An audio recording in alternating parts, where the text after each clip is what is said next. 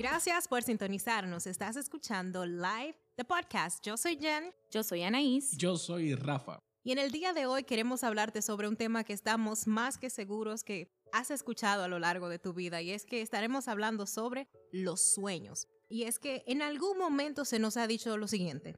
Debes de perseguir tus sueños, lucha por tus sueños, cuida tus sueños o no dejes que nadie robe tus sueños. ¿Lo has escuchado? Y puede ser que como creyentes o no creyentes estemos tratando de lograr nuestros sueños y nuestros anhelos personales. Lo que pasa es que muchas veces lo justificamos en este versículo bíblico que está en Salmos 37.4 que dice, deleítate a sí mismo en Jehová y Él te concederá las peticiones de tu corazón. Pero la verdad es que Dios nos pide algo más. Así es, Jenny, Rafa, yo creo que ciertamente el Señor nos está pidiendo que vayamos a un nivel mayor a un nivel que ya no tiene que ver con nuestros propios sueños, sino con cuál es el sueño de Él. Ahora bien, cabe que nos preguntemos, ¿cómo sé si lo que yo deseo viene del Señor? ¿Cómo sé si lo que yo quiero, lo que pienso, eso que tanto yo deseo lograr, acaso serán mis sueños o será el sueño de Dios? Y es importante que pasemos eh, nuestros pensamientos y nuestros anhelos por ocho filtros, yo podría decir. Y la palabra en el libro de Filipenses en el capítulo 4, versículo 8, nos da una idea de cuáles son esos ocho filtros. Dice, por lo demás, hermanos, todo lo que es verdadero, todo lo que es honesto, todo lo justo, todo lo puro, todo lo amable, todo lo que es de buen nombre, si hay virtud alguna, si hay algo digno de alabanza, en esto pensad. Entonces podríamos decir, muchachos, que estos ocho filtros son que miremos si eso que yo pienso, que eso que yo deseo, si eso es algo que es verdadero, o sea, si es algo que está apuntando a Cristo, que pensemos si es algo honesto. O sea, algo honesto es algo que es recto, que cumple con su deber, que cumple con su propósito. Que pensemos si eso que yo deseo, ese anhelo es justo, que es de un recto andar, que si es razonable. Que pensemos si es puro, o sea, si es limpio, si es amable. Algo amable es algo que es afable, digno de ser amado y que pensemos si es de buen nombre. Algo que tiene buen nombre es algo que tiene que algo que tiene una buena reputación. Entonces tenemos que pensar si eso que yo tanto deseo que quiero lograr, o sea, si es algo de lo que no se puede levantar calumnia.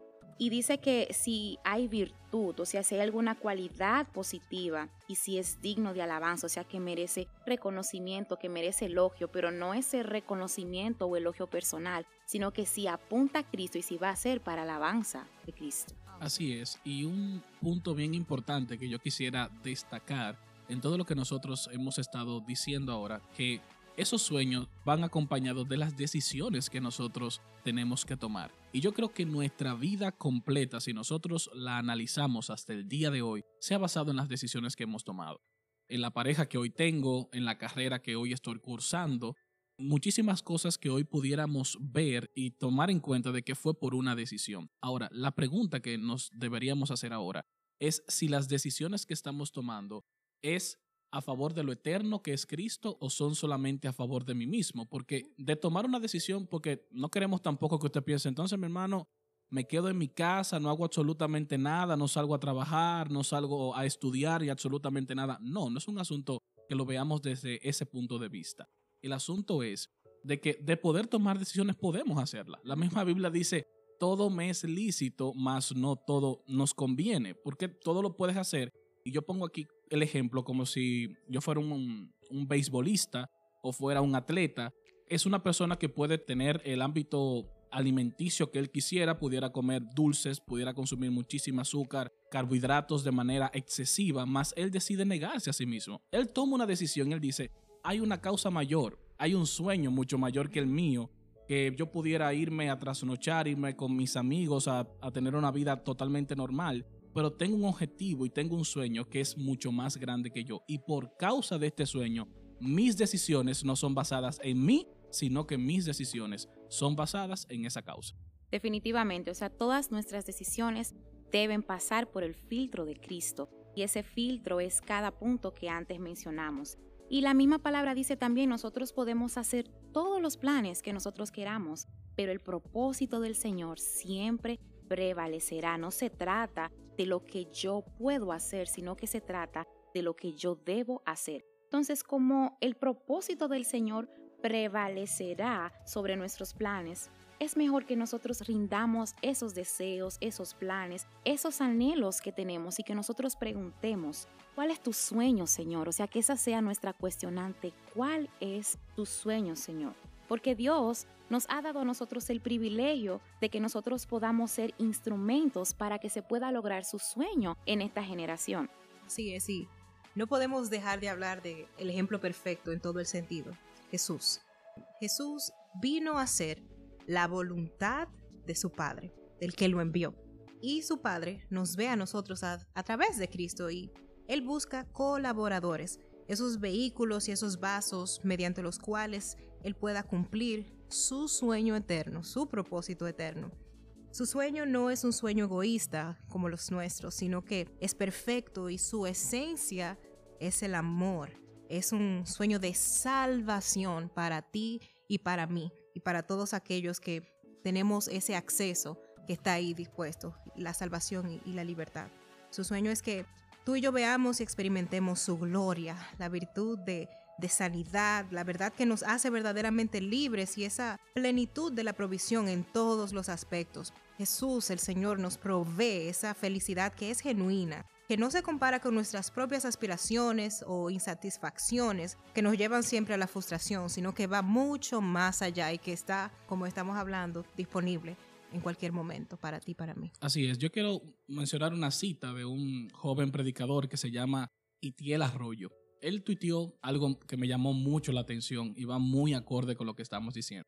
Él dice, a veces me atrevo a hacerme esta pregunta para enfrentarme a mi egoísmo porque muchas veces cuando analizamos nuestros sueños, nuestros sueños son egoístas. Nuestros sueños se basan solamente en nosotros mismos. Y él decía, si Dios decide concederme todas las peticiones que le he hecho en oración en este último mes, ¿cambiaría el mundo para mejor o solo me beneficiaría a mí mismo? Yo sería más rico, más sano o más confortable. O mis oraciones pudieran impactar la vida de otras personas.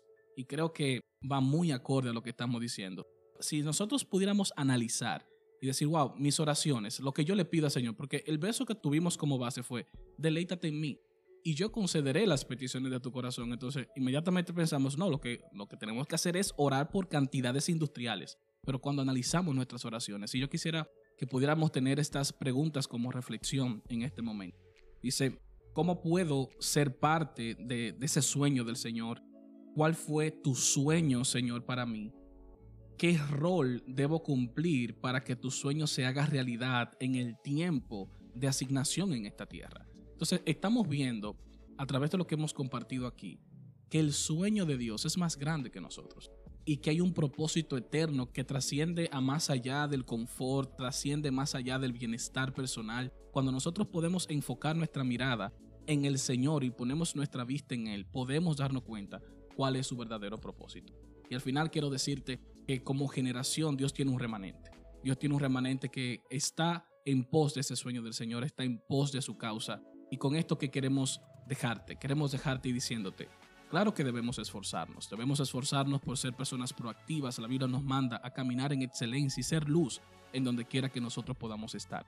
Pero hay algo que tú y yo no podemos perder de vista y tener siempre en cuenta. Su causa, su sueño siempre será mayor que nosotros mismos. Así que... Te agradecemos tu sintonía en este live de podcast y te invitamos a que te conectes con nosotros en nuestro próximo episodio. Nos vemos en la próxima y gracias por sintonizarnos.